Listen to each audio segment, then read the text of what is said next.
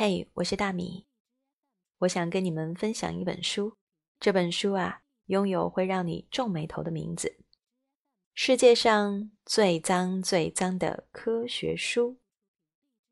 这个世界上有我们用肉眼看起来非常美好的事物，当然也有在科学的显微镜下无处藏身的秘密。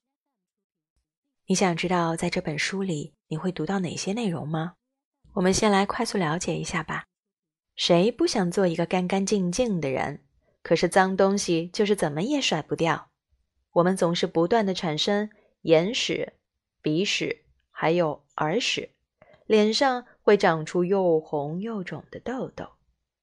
屎尿屁呀，臭死了！我们的肚子里经常会有虫子，脸上也是。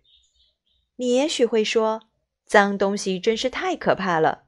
可是读完这本书后，你会发现，原来世界上根本就不存在脏的东西。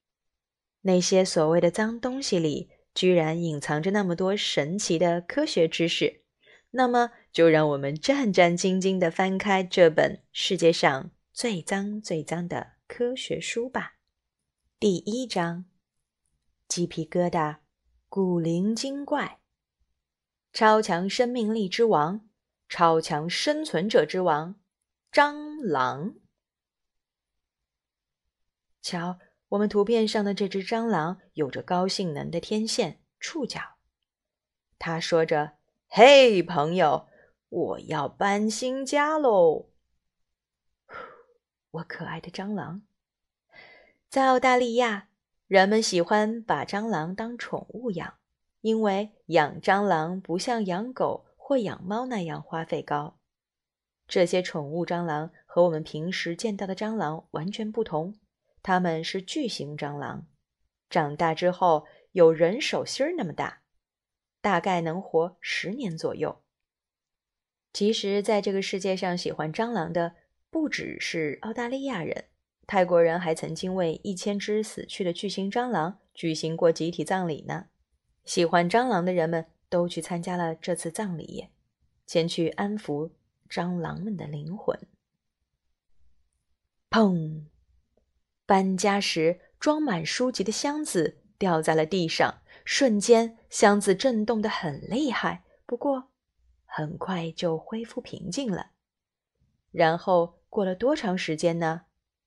夜幕降临时，箱子里开始传来沙沙沙的响声。那到底是什么声音呢？蟑螂是活生生的化石。是，得救了。但是现在还不能放松警惕，在安好家之前，要是被主人发现的话，又得满屋子追着咱们跑了。这可是为了保命的战争啊！哎呀，蟑螂，一听到名字就让人毛骨悚然。他们居然躲在包裹里，跟我们一起搬到新家来了。全世界大约有三千五百种蟑螂寄生在家里，对人类有害的蟑螂一般都是德国蟑螂和美国蟑螂。德国蟑螂的体型较小，但是美国蟑螂的体型很大，还可以飞，因此也被叫做异种蟑螂。蟑螂的祖先出现在地球上的时间比恐龙还要早，是在遥远的三亿五千万年前的古生代。从如此遥远的古生代生存至今还没有灭种，这就足以说明蟑螂是一种活生生的化石了。那它们的生命力怎么会这么顽强呢？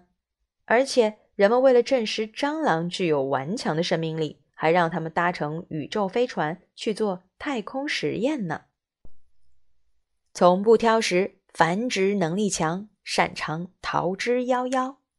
蟑螂之所以有如此惊人的生命力，是因为它们维持生命所需要的条件非常简单：只要温度和湿度差不多，再有点食物，它们就可以生存在世界上任何一个地方了。除了一般的食物，它们还可以吃。纸、皮、电脑芯片、肥皂，甚至是动物的尸体，蟑螂就是这样，从不挑食，什么都吃。而且蟑螂的繁殖能力也很惊人。它们不像其他昆虫那样分季节生育，而是整年都会无休止的产卵。一只母蟑螂一年可产下大约四十万个卵，多么惊人的一个数字！它们只要聚集在一起生活，数量就会日益增长。蟑螂能在瞬间感受到危险的存在，其逃跑的能力也是它们顽强生活下去的法宝之一。蟑螂腹部末节的两侧有尾须，就像长了警报器的尾巴一样，可以立刻感知危险。蟑螂条件反射的能力比人类高出很多倍，也是我们很难抓到蟑螂的原因之一了。有一句话可能会让你感觉很绝望。就算地球毁灭，它们也会继续生存。啊，除了能够及时感知到危险、逃跑的速度惊人以外，蟑螂很难被人们捉到的原因还有很多呢。首先，蟑螂出来活动的时间主要是夜深人静的夜晚。此外，它们的身体是扁平的，所以它们喜欢待在人类很难触及的狭窄细缝，或是。插座的孔里，甚至生活在电脑机箱里。蟑螂常常把自己吃过的东西吐出来，还会乐此不疲地带着自己或者其他蟑螂的便便到处跑。而且，它们还特别喜欢堆满垃圾的肮脏地方。因此，蟑螂会向人类传播很多疾病。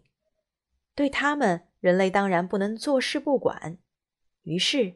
便有了引诱蟑螂并将它们粘住的圈套，在食物中加入杀蟑饵剂，可以让它们中毒身亡；和让蟑螂窒息的喷雾杀虫剂。为了消灭蟑螂，人类可是绞尽脑汁了。但是不管用什么办法，都只能起到一时的作用，因为这些家伙就算不喝水，也能活九十来天。腿或者触角断了，还可以继续生存下去；就算脖子断了，照样可以把肚子里面的卵排出来。因此，想把蟑螂从地球上彻底消灭是非常难的。就算人类开发出再多的灭蟑螂的办法，蟑螂也会很快的适应环境，继续生活在某些角落里。真有点儿道高一尺，魔高一丈的意味。即使地球毁灭了，蟑螂也许还会在黑暗中继续寻找食物，不断产卵，直到永远。听到这里，你会不会就放弃了？既然怎么都不能消灭它们，那就算了吧。可可是不能忽略了，它们对人们的生活、健康都有很坏的影响。即便不能彻底消灭它们，你还是要。使用各种有效的方法，使它们在我们的生活当中尽量减少，尽量保证我们的健康。小朋友们，也许你见过蟑螂，又也许你没有见过蟑螂，听起来还有点怕怕的。蟑螂到底长什么样子？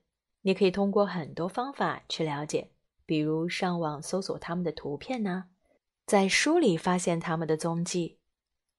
你还可以。拿出一张纸，做一个简单的简报，把蟑螂的各种类型啊、大小啊，还有它们生活的一些条件记录下来。当我们这本书读到最后一页的时候，我相信你们都已经变成观察敏锐的小科学家了。那我们今天聊蟑螂就先到这里哦，下次约好了再见面好吗？拜拜。